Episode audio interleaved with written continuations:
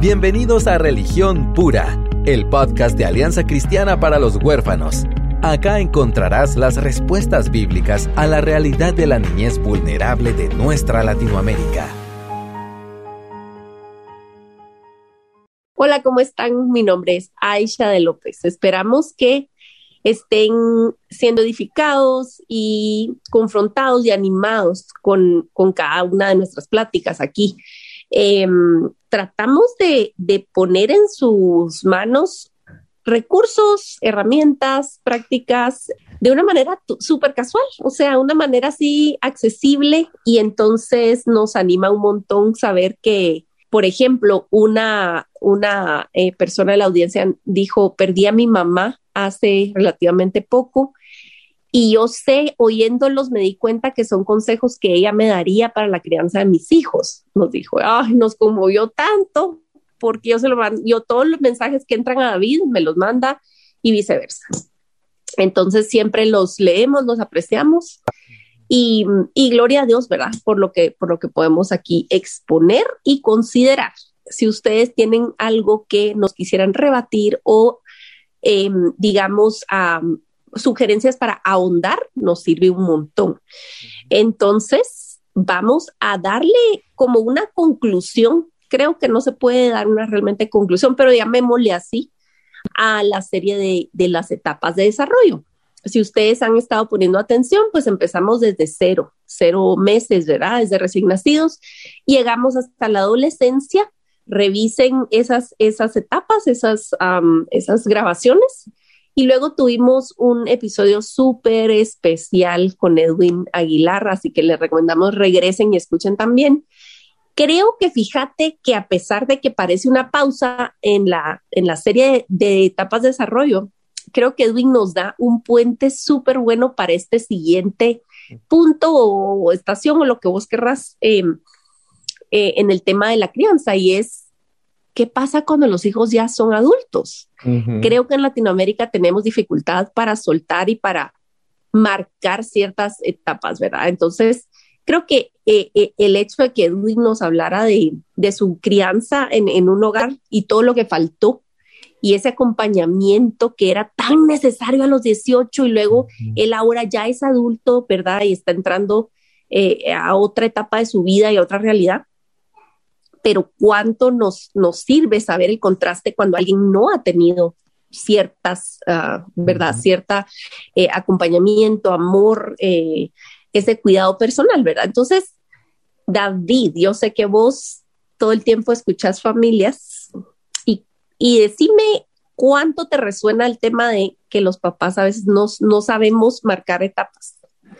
Sí, yo creo que es, es algo muy sencillo en el sentido de que es un patrón, ¿verdad? Es algo muy predecible, ¿verdad? Sí hay como algún mm. tipo de, no quiero decir mapa, ¿verdad? Pero sí hay como podemos trazar las diferentes etapas. Sin embargo, veo personas que no, no quieren navegar esos cambios, ¿verdad? Entonces quieren como, ah, esto me funcionó cuando tenían cuatro años y entonces seguí, mm. ¿verdad? Insistiendo en ciertas cosas, ciertas actitudes y pues ya no es así, ¿verdad? En la vida de sus hijos es, difícil. Y esta última etapa, miren, si alguien, yo, si alguien me ha como confrontado sobre las diferentes etapas, ha sido por esto, porque en el contexto latinoamericano, Tú eres hijo de, tus papás y la dinámica no cambia mucho. Y verdad, pueden tener 40 años y sí, mi hijo, no toques ahí. No, y, escuchas a, las mamás, los papás hablándoles como si fueran niños de 5 años. ¿Es así o no? Sí, y fíjate que tenemos medio doble moral, porque fíjate que por un lado querés, sí, todavía querés dar órdenes, o, y digamos, muchas señoras se quieren meter el matrimonio de los hijos y qué sé yo qué, el clásico, ¿verdad? La, comedia que se desarrolla alrededor del tema de las suegras, ¿verdad? Que eso es otro tema, pero, pero bueno, incide en esto, ¿verdad? Por un lado eso, y por el otro quieren que sean hombres hechos y derechos o mujeres súper independientes, hacendosas y etcétera en su casa. Y nunca te han dado las herramientas para que eso suceda. O sea, ¿cómo, cómo es que tenemos esa como doble moral? ¿verdad? Exacto, sí. No, y si se revelan las expectativas de los papás, más bien no están dispuestos muchas veces a soltar lo que es necesario para que se desarrolle la independencia que ellos quieren ver. es interesante, ¿verdad? Ajá. Ajá. Este, pero sí, o sea, lo, vamos a plantear así. ustedes pueden diferir en su opinión, ¿verdad? Pueden decir que no, no estoy de acuerdo, que no sé qué, pero, eh, pero la verdad que después de las etapas que hemos eh, hablado, ¿verdad? Después de la adolescencia, que sí es una etapa muy importante, pero ya cuando lleguen a ser adultos y no estamos diciendo una edad fija, ¿verdad? Porque de verdad puede variar muchísimo y hay chicos mucho más maduros que otros. Eh, sabemos desde la perspectiva de, la neurociencia que el cerebro deja de, desarrollar a los 25 años. Entonces, se mm. podría ver por ahí, pero no, ¿verdad? O sea, va, eh, va a cambiar mucho según la persona, la personalidad de la persona. Pero en esta última etapa, eh, los papás sí llegan a tener algún tipo de amistad con sus hijos. Cambia la mm. dinámica que ya no es saqueo, que yo estoy dando órdenes a mis hijos y me tienen que obedecer porque soy sus papás, ¿verdad? Eso tal vez suena así como, oh, ¿cómo te atreves a decir eso? Pero eh, yo quisiera también plantear esta idea de que la meta realmente como hijos hacia sus papás siempre es la honra la honra. Mm. Entonces también llega un punto en donde ellos eh, pues pueden navegar la relación al tal punto que sí están honrando Em, pero no necesariamente están obedeciendo 100% porque ellos también están tomando sus propias decisiones porque son los que tienen que confrontar las consecuencias de esas decisiones. Exacto, exacto. Creo que, híjole, eh, de verdad es meternos al callejón de las trompadas, pero aquí estamos, es necesario, es necesario. Em, fíjate que obviamente no es, que qué cliché, pero no vienen con un manual de instrucciones los niños, ni, ni, o sea, muy poca gente te sabe decir acerca de las etapas de desarrollo y que el apego y que no sé qué, ¿verdad? Dios en su gracia común, pues ayuda a los papás y todo, ¿verdad? Vos y les, y, y lo que se supone que pasó en el tiempo anterior a, la adultez, que puede suceder en un periodo muy amplio, dependiendo, ¿verdad? De cada gente, como acabas de decir, este, es que básicamente los papás entrenaron, disciplinaron, etcétera, etcétera, y este es una persona productiva que ya puede decidir, asumir responsabilidades y eh, em, emprender un camino, ¿verdad? Ejercer un oficio que, que ofrezca servicio a alguien. ¿Verdad? Ya se supone que es un adulto productivo y, y, este, útil, pues, en la sociedad. Eh, ese es el escenario como ideal, pero, pero hay que decir que muchas, muchas ocasiones no se cumplieron las etapas, no se cerraron ciclos y ahora tenés a un niño con cuerpo de adulto. Sí. Y entonces los papás siguen jugando un rol y es una dinámica bien complicada, porque entonces los papás siguen salvando financieramente al hijo, por ejemplo. Sí. Eh, o, la mamá sigue siendo una, una fuente de apoyo emocional demasiado fuerte para la hija, por ejemplo. Y es, no sé, creo que tenemos que abarcarlo así súper, súper cuidadosamente porque son líneas bien delgadas. Y hemos hablado en el pasado acerca de eh, mamás tóxicas. Les recomendamos regresar y oír el episodio. Un episodio con Janine Martínez acerca de Se vale juzgar, donde hablamos de, de la diferencia de honra y obediencia y como no siempre Dios te, sobre todo en tu adultez, te llama a, obedecer a un papá, porque ya no, ya sos par y tenés una historia y tenés, sí, les debes mucho, pero no siempre obediencia, ¿verdad? No. Eh, entonces, eh, David, ¿qué, es lo más frecuente que miras vos de, la, de las dinámicas familiares más problemáticas o quizás no más problemáticas, pero más frecuente eh, en estas etapas?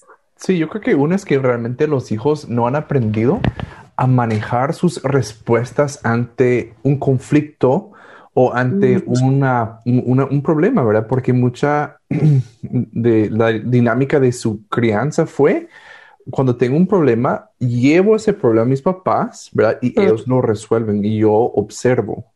Ay, ¿verdad? Dios mío.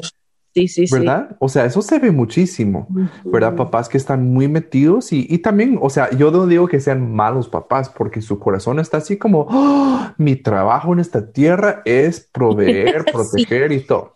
Sí, sí, sí. Pero lo hacen de una manera que sí lo vuelve como un poco cojo al niño, ¿verdad? Porque no pueden Mm. ellos caminar su propia vida porque hay una dependencia. Y eso creo que sería una palabra muy importante en todo esto, es que se, se, eh, siguen dependiendo de sus papás.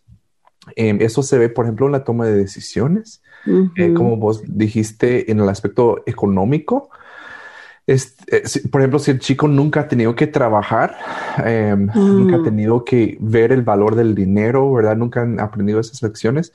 eh, son, son dinámicas que realmente, ¿sabe qué pasa muchas veces? Es que el papá o la mamá, si llega a un punto en donde ellos se dan cuenta, momento, no es saludable que mi hijo esté tan dependiente de mí. Y, y Ujú. tratan de una forma eh, muy brusca como cortar lazos y, y- y empujar y alejar al, al niño. Y ahora el niño está así como perdido porque Perdido. desde que nació. El papá, Ajá. claro que tiene otra perspectiva, porque tiene su propia crianza como referente, ¿verdad? Y su propia transición Mm. pero el hijo no, ¿verdad? Entonces, eh, yo creo que si el papá no, eh, algo que dice Stephen Covey, ¿verdad? Eh, empezar con el fin en mente. Entonces, los que tenemos eh, hijos chiquitos, de ver hacia el futuro y ver cómo quisiera tener mi relación con mi niño cuando tenga 25 años. Sí, sí. Y fíjate que ahí tocaste un punto bien importante, creo yo. Creo que nuestra audiencia se compone quizás mayormente de hijos que de padres de hijos adultos, pero puede Sí. haber en la audiencia. Pero, como decimos en Guatemala, pan para nuestro matate, o sea, aplicate lo que, lo que te estás sintiendo aludido y revisemos dónde está nuestra identidad Hmm, porque nuestra identidad no es papá o mamá, ¿verdad?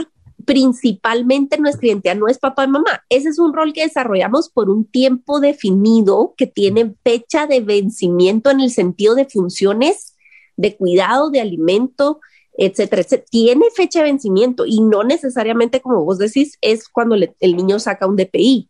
Cuando el niño tiene 18, bueno, ya estuvo, entonces ya ahí ves qué haces. No, ¿verdad? Porque entonces estamos haciendo lo que vos acabas de describir, una, un rompimiento brusco que el niño se siente súper desvalido y desprotegido, Exacto. etcétera. Y así no puede funcionar. Eh, pero creo que es una, es, un, es una pausa muy necesaria sin importar en qué etapa de crianza estemos viviendo con nuestros hijos. ¿Dónde está mi valor y mi identidad? ¿Dónde asumo yo que valgo en el mundo? Mm, Porque si mi valor está atado a mis hijos, el día que mis hijos fallen, pequen, se pierdan o el Señor decida llevárselos, yo dónde me quedo, Claro, no tengo ¿me nada. entendés? Y eso sí, y eso pasa cuando los hijos vuelan del nido y no me imagino lo que es porque gracias a Dios estoy viviendo otro momento, o sea, no me ha tocado. Y sé por amigas mayores que por eso es bueno integrarnos amigos al cuerpo de Cristo. El Señor provee un cuerpo con diversidad de miembros.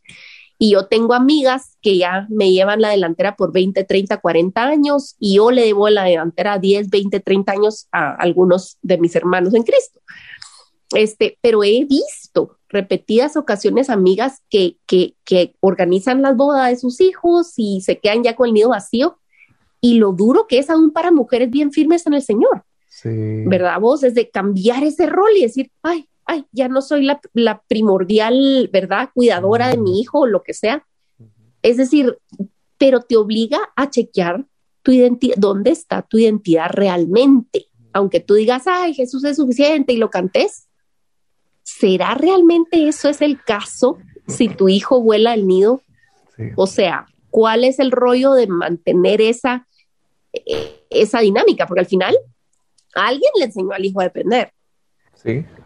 y tú lo mantenés o no lo mantenés Sí, así. exacto. Miren, de verdad que ahí estamos. Ah, bueno, met- metámonos de una vez al, al callejón, va. Eh, entremos. Esto, y como tú dijiste, no, no lo había pensado tan así. Y de verdad, como yo no tengo demográfica de nuestra audiencia, ni Sí. tengo la menor idea, pero asumamos a que la mayoría son hijos, ¿verdad? ¿Cómo Ajá. se podría determinar esto? Eh, padres ah, que, que donde sus hijos suplen una necesidad en ellos, social, Mm. emocional, incluso espiritual. Eh, de alguna manera, muchas veces inconsciente, van a querer esa dependencia. porque esa dependencia implica que se le sigue supliendo su necesidad. Hmm, hmm. Pero se disfraza de algo muy sacrificial, de muy, algo muy amoroso. Ajá. Pero de verdad, ojo acá, que es totalmente egoísta. ¿Verdad? Porque el papá está pensando en ellos y puede, nunca lo dirían quizá, porque está, no, no, es que yo lo que amo es mi hijo, yo quiero que él esté bien y quiero que no, es, no sé qué, que, que ellos prosperen y que ellos no sé qué, que no sé cuánto. Y de una forma inconsciente o consciente, ellos manipulan las circunstancias para seguir cultivando las mismas circunstancias donde el hijo depende de los papás y se ven. ¿Verdad? Se ven esas circunstancias porque los papás están en otra etapa de vida, cuando ya el hijo está llegando la, la, independencia. Entonces, eh, bueno, si, si estamos haciendo que estamos hablando más a los hijos, que tomen un momento de, de evaluar cómo está la relación ustedes con sus hijos y de qué maneras dependen de ellos, ¿verdad? Y no estoy diciendo que sea malo, por ejemplo, que hay un vínculo fuerte emocional en donde se acude al papá para un consejo y no sé qué, pero también que logren determinar eh, dónde realmente eh, está esa línea de dependencia. Y esto agregaría que si tú sientes confusión, es probable que hay manipulación. Mm. Si sientes confundido con tu relación con tus papás todavía, ¿verdad? Probablemente hay manipulación. Y como digo, puede ser algo muy intencional o algo muy inconsciente, pero hay algún tipo de manipulación. Sí, y quizás nos estamos yendo como ya a un escenario en donde el adulto ya tiene su propia familia o ya debería de tener una independencia completa. Nos brincamos quizás de los 18 a los 30, no sé. Sí, Pero allá, allá en medio, un escenario como en medio, David, donde tenés un hijo, una hija de veintipicos que no se ha casado, que está en la casa, como les repito, está el par de episodios ese que, acabo de mencionar, vayan a buscarlos porque ahí expandimos en el tema. Pero sería bueno recordar en este episodio em, ciertos límites saludables, David. Límites saludables tanto de los papás como para los hijos. Sí, y de verdad, y por eso es importante entender esto de amistad, porque no solamente como que, ¿qué onda, mano? Ahora somos cuates, ya no soy tanto tu papá, sino somos cuatazos. No, pero por ejemplo, ¿Tú vas a seguir rescatando económicamente a tus amigos? No, ¿verdad? Pero un papá mm. sí lo hace con su hijo, ¿verdad? Entonces ya se eleva a otra etapa en donde tampoco está la obligación como antes de mm. que papá provea o proteja a sus hijos como lo necesitaban en su momento, ¿verdad? Eh, esto obviamente estamos hablando de cómo ir paso a paso, pero yo creo que algo útil para los papás es otra vez evaluar dónde quiero estar y deber poner un tiempo, poner un tiempo, ir calculando bueno, mi hija tiene 21 años, ¿verdad? Está en su tercer año de la universidad, vamos a estar con ella em, por lo menos estos tres años, ¿verdad? Y se va haciendo un plan en donde ellos poco a poco se independizan económicamente, ¿verdad? Donde ellos están ya tomando sus propias decisiones, se van pasando algunas cosas a su nombre en vez de que sea mi nombre, cosas prácticas, pero va reforzando la idea de que los papás están ahí para posicionar al hijo para lanzar. ¿Verdad? Para lanzar de su nido, porque esa es la meta, ¿no? Em, pero sí se oye mucho de que en esa edad, por ejemplo, estoy hablando tal vez más de los hombres, ¿verdad? Pero los hombres ya tienen novias en este tiempo y una frustración de las mujeres que es, es un niño, o sea, es, es hijo de su mamá y, de verdad sin su mamá se muere y no, no comería, solo ah, estaría con sus videojuegos y no sé qué. ¿verdad? ¡Qué clásico! Sí, pero sí se ve, se oye mucho, ¿verdad? y a una dependencia total, ahí estamos entrando a otro callejón, pero también como en cuanto al género o, los roles de que el hombre pues no cocina, no limpia, bota algo y, y, dónde está mi mujer para limpiarlo, ¿verdad? O sea, hay algo también como Ay, sí, miren, ay Dios, este sí de veras es otro callejón profundo. Ese es un callejón que lleva un barranco, quizás, pero vamos a, vamos a hablar un poco acerca de roles en un futuro cercano porque es muy necesario. Este, pero fíjate vos, pienso en el Señor Jesús, el hombre más varonil y perfecto que pudo haber caminado sobre la tierra. O sea, él, Dios, creador del cielo y la tierra, hecho hombre se amarró una toalla en la cintura y le lavó los pies a sus discípulos que lo iban a traicionar dentro de un poco de tiempo. Y ya resucitado, ¿saben qué? Cocinó en la playa. O sea, hizo el desayuno. Entonces, o sea, a, las pruebas me remito. El hombre más varonil sobre la, sobre la tierra sabía hacer cuestiones de casa. Y les aseguro que en el cielo veremos, yo digo, a vos David, yo quiero ver un poco de, la, de las películas, de lo que pasó, cómo pasó. ¿va? Yo, digo que, está el footage. Y yo espero que sea esos cines donde vas con tu carro. Sí, el driving, sí. mira, con poporopos de cheddar y de caramelo, yo soy muy contenta. Sí, a la orilla de la playa. Mira, yo creo que podemos podemos proponer. Señor, nos estás escuchando. Creo que eso puede ser posible. Eso tú lo haces en dos segundos. Y entonces estoy segura que vamos a ver como películas del Señor ayudando a María a limpiar la casa, pues. Y a José, porque así funciona una familia de acuerdo al plan de Dios. Todos son equipo, ¿verdad? Entonces, este, tenés toda la razón, como que en esta etapa se refuerza aún más, ¿verdad? Vos toda esa crianza que venís haciendo. Sí, exacto. De verdad, y, yo recuerdo que yo recibí algunas críticas cuando mis hijas, que ahora tienen seis, que tenían tres años, y de verdad unos juguetes que tenían una escoba y una pala para recoger. Qué belleza, bien Montessori vos, porque esos ahora son juguetes Montessori, ya sabes. Sí, sí, es cierto. No, pero de verdad que siempre, o sea, desde esta etapa en que estamos, la primera o la segunda, desde ya estamos como cultivando esa responsabilidad. Ahora bien, si no se hizo, y aquí, por ejemplo, si, si nos están oyendo algunos universitarios, si tú haces absolutamente nada en tu casa, en primer lugar, pobre tu mamá, o sea, agarrar una escoba y limpiar tu cuarto, ¿verdad?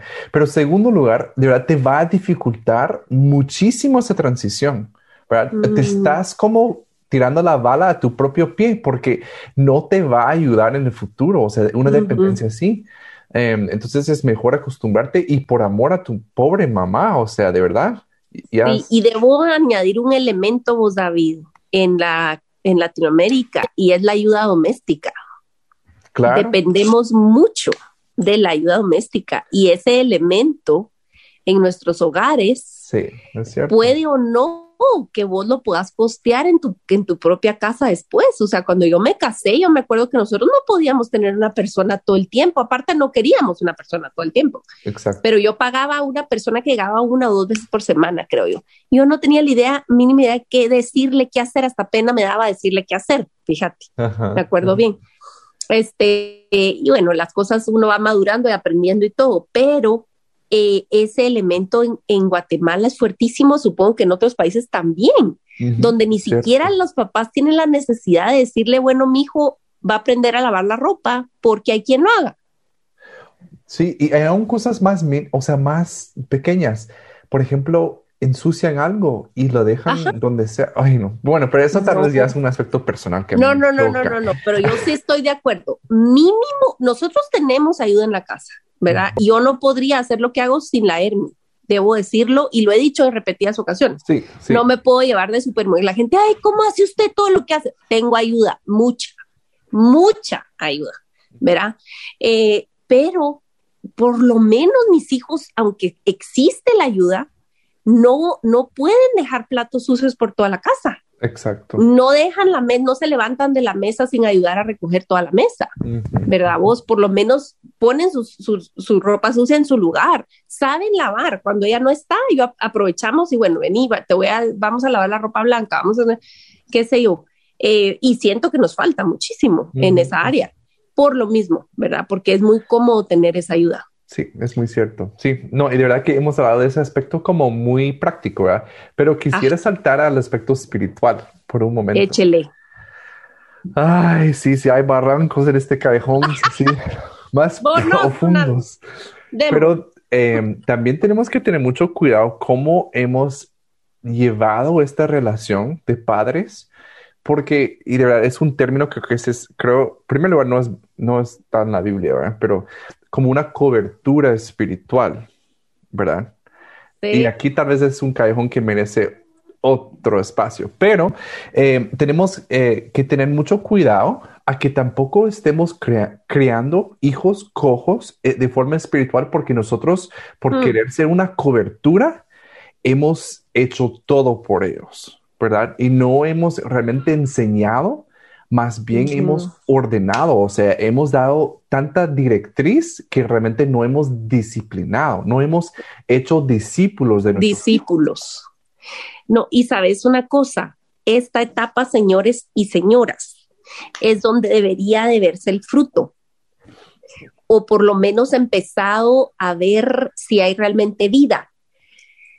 Em, lo dijimos brevemente en el episodio de adolescencia, pero lo con gusto lo repito. Lo peor que puede pasar no es que tu hijo eh, se porte mal, ¿verdad Lo peor que puede pasar es tener un hijo que te diga lo que querés oír, pero que su corazón esté más frío que, que Dallas nevado, pues. O sea, que la casa de David en Canadá bajo la nieve. Eso es lo peor que puede pasar. ¿Y sabes por qué? Porque te tratan a vos así, como papá. Y eso va a ser la imagen que ellos tienen de Dios. Que a Dios le puedo casaquear. A Dios le puedo casaquear. O sea, yo puedo hacer todas las cosas bien, fingir tener una religión y... Exactamente. Y miren, de verdad, em, quiero hacer un llamado, ¿sabes? Porque la palabra habla de no exasperar a nuestros hijos. Y si no estoy mal, es en Efesios 5, en el mismo bloque donde habla acerca de toda la dinámica familiar, como debería de suceder. Este, y cada vez entiendo mejor el tema de la de, exasperar, porque mira, no es tanto limpia el cuarto, ya te vas a lavar los dientes, ya te vas a acostar, ya te vas a levantar. Eso no es, eso es exasperante, pero no, la palabra de Dios habla acerca de un desánimo, una exasperación que lleva al hijo a rendirse en el mm. tema de su caminar espiritual y eso es eso eso a mí me aterra. ¿Verdad vos? Y me, y me desconsuela. Y quiero de verdad llamarle la atención a los papás que se llaman cristianos, porque nos hay de nosotros, dice la escritura, que por, no, que por nosotros confundirlos, como decís vos, cuando hay manipulación, cuando no hay una verdadera vulnerabilidad, ni transparencia y nos llamamos cristianos, pero hacemos otra cosa y los mm. muchachos van viendo. Y si Dios ha tenido misericordia y tu hijo agarra la Biblia y lee y no suman las cosas, ¿verdad mm. vos? Puede ser que él tenga conflictos con su fe por cómo tú has llevado tu vida. Al final es una responsabilidad personal, pero sí nosotros tenemos por parte de Dios autoridad y eso también implica una responsabilidad y vamos a dar cuentas, veamos. Entonces, mira, pues como dice Efesios 5:21, bueno, sométanse unos a otros por reverencia a Cristo.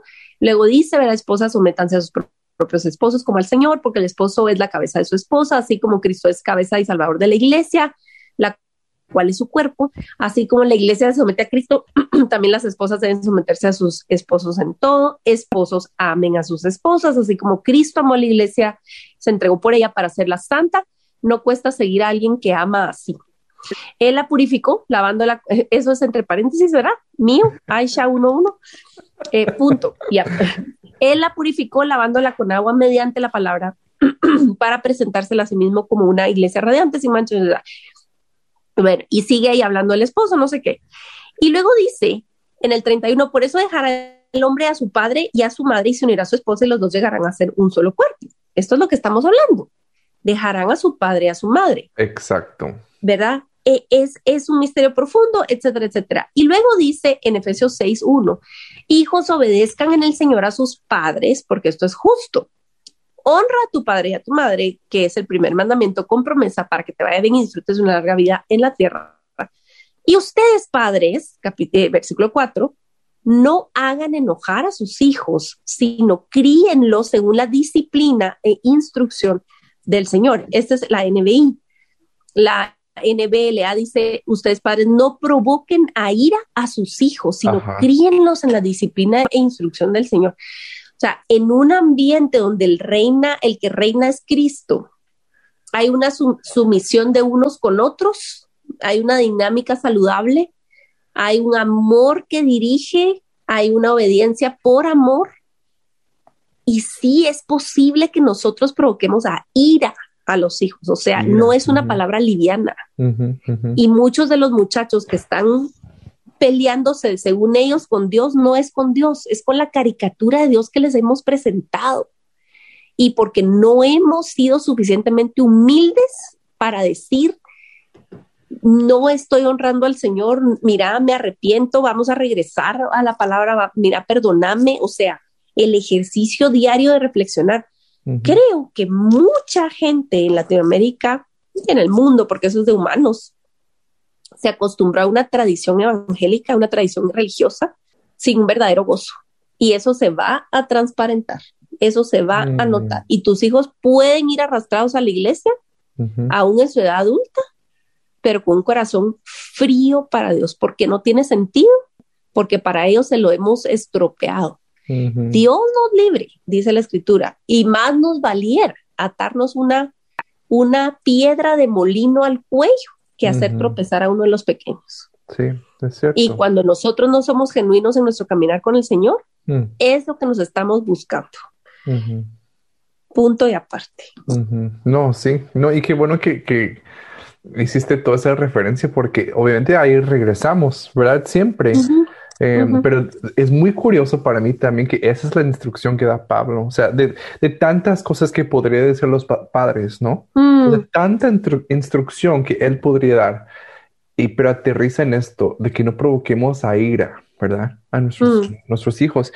Y yo creo que eso se puede hacer de muchas veces, saben que yo creo, em, yo no sé, eh, de alguna manera, por ejemplo, yo he visto algunos hijos eh, que llegan a ser adultos y, y, están frustrados con su, realidad y con las cosas que tienen que confrontar y dicen como, ¿y por qué nadie me dijo que iba a ser así? o sea, ¿por qué estoy teniendo que, que, confrontar esto? O sea, ¿por qué? ¿Por qué? ¿Por qué? Y eso es como que han sido provocados a ira porque sus papás tampoco les han preparado. Sus papás tampoco mm. fueron sabios en su momento para, para prepararlos para tener su propia fe. Y otra cosa aquí, de verdad, en esta etapa es donde la mayoría de, de las personas que, que, crecieron en la fe se apartan de la fe. ¿verdad? ¿Por qué? Porque van a la universidad y ya no es el colegio chiquito cristiano, qué lindo que todos los profesores cantando aleluya. Ahora van a la universidad con un profesor de filosofía que está enseñándole eh, diferentes doctrinas, ¿verdad? Y el chico tan confrontado que dice, y esto nunca lo he escuchado, ¿y qué hago con mi fe ahora? Porque aquí no cabe, ¿verdad? O sea, es muy común que en esta etapa de transición, cuando lleguen a ser adultos, se aparten de la fe. Entonces, papás, también les animo que no, las, de, las demás etapas que hemos hablado, que ustedes hagan lugar para las dudas que tienen. Eso. Que no, sea, que no respondan siempre, sí, mi hijo, pero en Isaías 42 dice así. No, o sea, ellos tienen que luchar con su propia fe, tienen que llegar a sus propias conclusiones. Ustedes no pueden interponer sus, sus conclusiones porque eso, eso no es una convicción. No. Alégrense mucho cuando sus hijos vengan con preguntas que a ustedes les queden grandes. Alégrense porque están meditando en algo que, que está revoloteando en su cabeza preocúpense mucho cuando solo es, ajá, sí, amén. O sea, no. No hay una profundidad. De, verdad, yo le digo a una amiga que tiene un hijo muy precioso, este, que, que abierta, ellos tienen una relación muy excelente con, con sus hijos y, y este muchacho ha estado luchando con su fe, ¿verdad? ha estado cuestionando por, por varios años muchas de las enseñanzas y yo la animo mucho a ella diciéndole, mira, veo más esperanza para tu hijo que para otros muchachos que se mantenían, porque ahora estamos afuera de las reuniones, ¿verdad? normales de iglesia, pero que tocan el bajo, la guitarra, los platillos entre las rodillas, son escuela dominical, son no sé qué y son no sé cuántos. Pero yo realmente no veo fruto, ¿verdad vos? No veo verdadera humildad, no veo, no veo un verdadero servicio, veo actividad. Y le digo, veo más esperanza, siento más esperanza para tu hijo que genuinamente viene contigo a preguntarte. Exacto. ¿Y por qué no le parece cierta cosa y por qué dicen tal otra? ¿Me entendés? Es mucho más saludable. eh, una fe que duda. Que, que, un borreguito que, que, me entendés, nada más agacha la cabeza y va, está bien, está bien, está bien. y en ese marco se pueden dar muchos otros problemas. Sí, es cierto. Sí, entonces aquí estamos hablando de, de diferentes áreas que como papás tenemos que tener mucho cuidado, ¿verdad? Y otra vez, proyectar a, tus hijos hacia el futuro, ¿verdad? Y, y, preguntarte, por ejemplo, yo tengo niñas chiquitas ahorita en mi casa, ¿cómo quisiera que fuera la fe de ellas? Yo mm. quiero que sea de ellas, no quiero que sea mi fe incrustada sobre sus mentes, no, que sea su fe, que ellos lleguen realmente a entender y comprender y amar a Jesús, o sea, pero ellas tienen que caminar ese camino, yo no lo puedo hacer por ellas. Entonces, desde ya, yo es con mi proyección hecha, yo quiero que sean así, desde ya estamos hablando de una forma diferente, ¿verdad? Sabiendo que un día yo suelto las riendas que finjo tener en mis manos, porque realmente, ¿verdad? Ni siquiera em, las tengo, pero realmente estoy como caminando con una perspectiva diferente, ¿verdad? Porque veo hacia dónde yo quisiera que, que, que, que, van. Y de verdad regreso a esto, amamos muchísimo a nuestros hijos, de verdad. Y, y pero yo sí veo que un papá que haría todo por su hijo de una forma desmedida, perdón, puede sonar muy sacrificial, pero es egoísmo. Es egoísmo. Es como, mira, ¿sabes cómo lo veo? Eh, como la baja autoestima. Tan, tan popular en hace unos años el término, ah, baja autoestima, es que tenía baja autoestima. Resulta ser que es otro tipo de egoísmo. Te estás enfocando en vos. Estás viéndote a vos. O sea, eso Sí, sí, o sea, eh, eh, en fin, podemos, pero es ese tipo de, mm, fachada que se mira súper godly, piadosa, o sea, súper llena de Dios y no sé qué, pero resulta que no, o sea, resulta que no. Entonces, eh, y al final de cuentas, ustedes, nuestros hijos, son, una, son nuestra más em, afinada radiografía en muchos sentidos. Aunque ellos son su propia eh, persona y vamos a dar cuentas cada quien por nuestra vida, em, debemos tratarles con el amor al prójimo que se nos ha establecido en la escritura, en la relación que Dios nos ha concedido tener. Digamos, yo como amiga con vos me voy a comportar de una manera en que no puedo comportarme con mi hija porque es Dios ha establecido límites y, mapa para cada tipo de relación. Entonces, dentro de ese marco de acción, nosotros nos debemos al prójimo y en, esa, en ese amor nos tenemos que ceñir a la verdad y, confiar en que la palabra de Dios es lo mejor. Eh, bueno, como dice, eh, eh, ¿verdad? Aquel versículo que quizás muchos sabemos de memoria, eh, confía en Jehová y no en tu propia prudencia, ¿verdad? Confía en Jehová y no en esos, en, o sea, eso les estamos diciendo, no, no tenemos que inventar nada. Eh, el Señor ha marcado la pauta, el camino y cómo nos debemos de tratar en, cada etapa y, y, los hijos adultos merecen nuestro respeto. Sí. ¿Verdad? Sí. David, ¿qué hacemos? Ay, perdón, perdón. No, no solo iba a agregar que como dice ese versículo que acaba de mencionar Aisha, yo creo que muchas de las batallas más importantes que vas a luchar como papá consiste en soltar el control que finges tener en las vidas de tus hijos. sí. De verdad. Si algo nos enseñó, sí, el 2020. Claro. Es que controlamos cero, cero, cero. Entonces, de verdad, y no estoy diciendo como que, bueno, anarquía, bienvenida, porque no tengo control, no, ¿verdad? No estoy hablando de eso, pero sí como de esa obsesión de que a veces y, utilizamos, mal utilizamos la Biblia para sostener nuestro mundo de creencias de que vamos a poder controlar a las vidas de nuestros hijos, ¿verdad? Y así. Mm. Pero la influencia viene por conexión, ¿verdad? Y siempre debemos regresar a eso de que tu trabajo en esta etapa sí es mantenerte conectado con tus hijos, ¿verdad? Mm, sí, ofrecer amistad eh, de una manera y vas a ser un amigo muy especial, o sea, si logras tener ese, esa relación, ese balance, vas a ser un amigo de verdad muy espectacular. Tenés un lugar, un rubro único en la vida de tu hijo, no es como, ay, entonces me vuelvo uno de un montón. O sea, si lo que querés es sentirte especial, de, de verdad te, decimos, no va a haber una relación igual. a, ese, a ese pedacito que ocupa solamente la mamá o el papá. El hecho de que cambie tu relación de autoridad no quiere decir que, que, que, que, tu presencia en la vida de tu hijo no es importante. Vos y yo ya estamos viejos, pero seguimos apreciando la ayuda, el ah, amor, las oraciones, las risas con nuestras mamás, con nuestros papás, ¿verdad vos? Entonces yo no, no, no es razón de desánimo, ni mucho menos. Exacto, no, exactamente, sí, vamos así.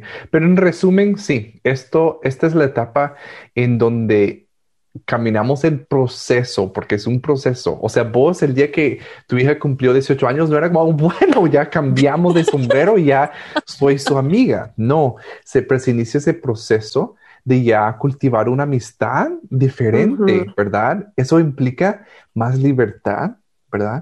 Em, más, em, o sea, una, una, intimidad diferente, ¿verdad? Porque sí puedo hablar una amiga diferente como hablaba mi mamá cuando me disciplinaba. ¿Verdad? Em, estás como que tomando pasos hacia el momento en donde de verdad tú no ya, ya no tienes autoridad sobre ellos, ¿verdad? Y eso tal vez suena así como, ¡Oh! ¿cómo se atreven a decir eso? Pero de verdad llega ese punto en donde no, ya no se trata de autoridad. Y si te asusta eso, tal vez estás como magnificando la importancia de autoridad donde realmente cuál es el llamado superior del hombre, amar. Y amamos de una forma diferente, pero sigue siendo amor, ¿verdad? Que tenemos con nuestros hijos. Así es, así es. Así que el Señor nos puede ayudar y a, discernir en cada etapa. Y quizás solamente quisiera darle ánimo a, a quienes están reconociendo que, que, esto está chueco, o sea, ya estás viejo y tus hijos están grandes y la cosa no fue saludable y, y, qué se puede hacer. O, por ejemplo, em, yo y también hay un episodio excelente que les recomendamos de, que tuvimos un par de episodios especiales con Juan Porto. Em, búsquenlos porque él, él, eh, él y su esposa Rosa de verdad terminaron de criar a muchos muchachos que ya para el sistema eran adultos de 18 años, pero que realmente no. Ellos les enseñaron de verdad mucho y viceversa, ¿verdad? Entonces les recomendamos que, que, que los escuchen.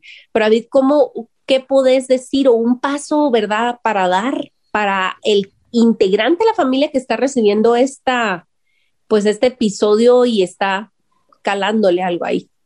Miren, como papás, este, y como hijos, ¿verdad? Lo que me encanta de Dios es que eh, la verdad que es, es sencillo el primer paso es arrepentirse. Hay que mm. arrepentirse.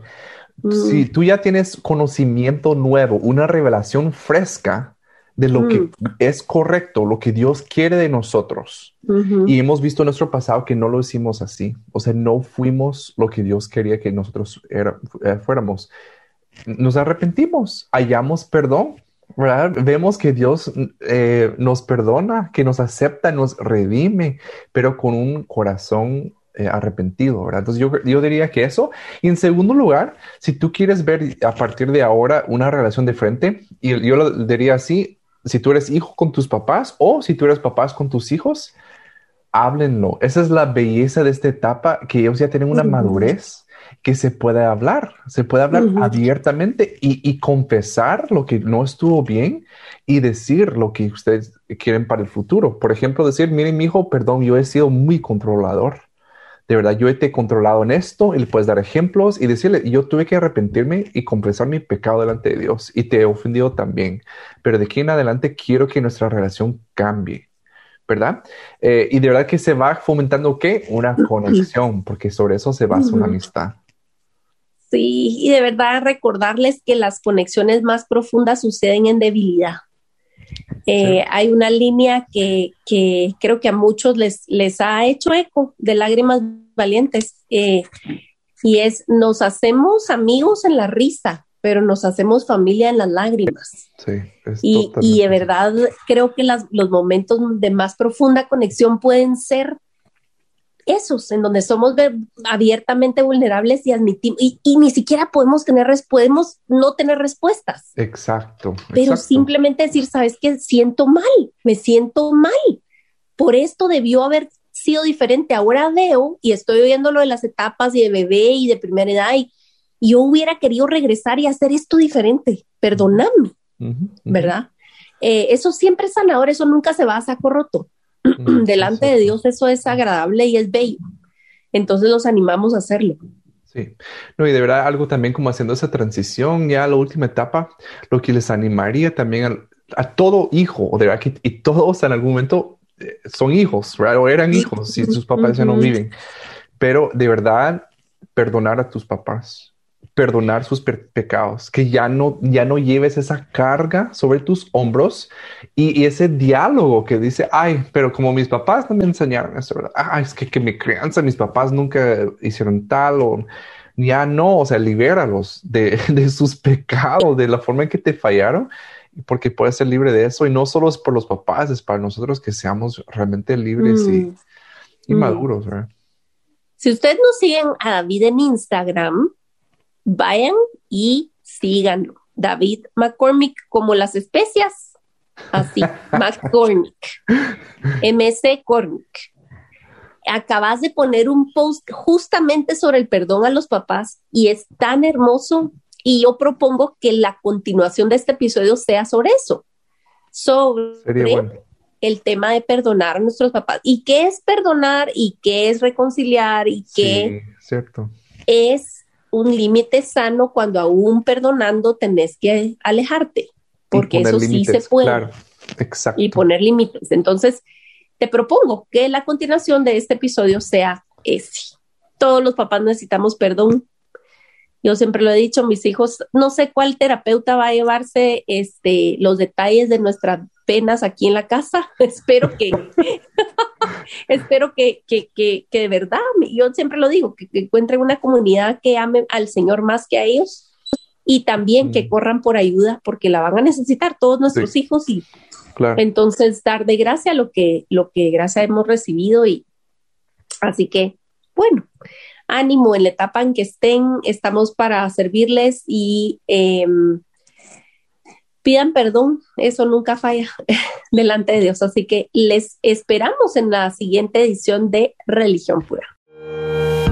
Gracias por acompañarnos en Religión Pura, el podcast de Alianza Cristiana para los Huérfanos. Alabamos al Dios de la Biblia quien nos adoptó en Cristo para habitar en familia. Y agradecemos la generosidad de Radios Frater, quien nos recibe en sus estudios para realizar esta producción. Hasta la próxima semana.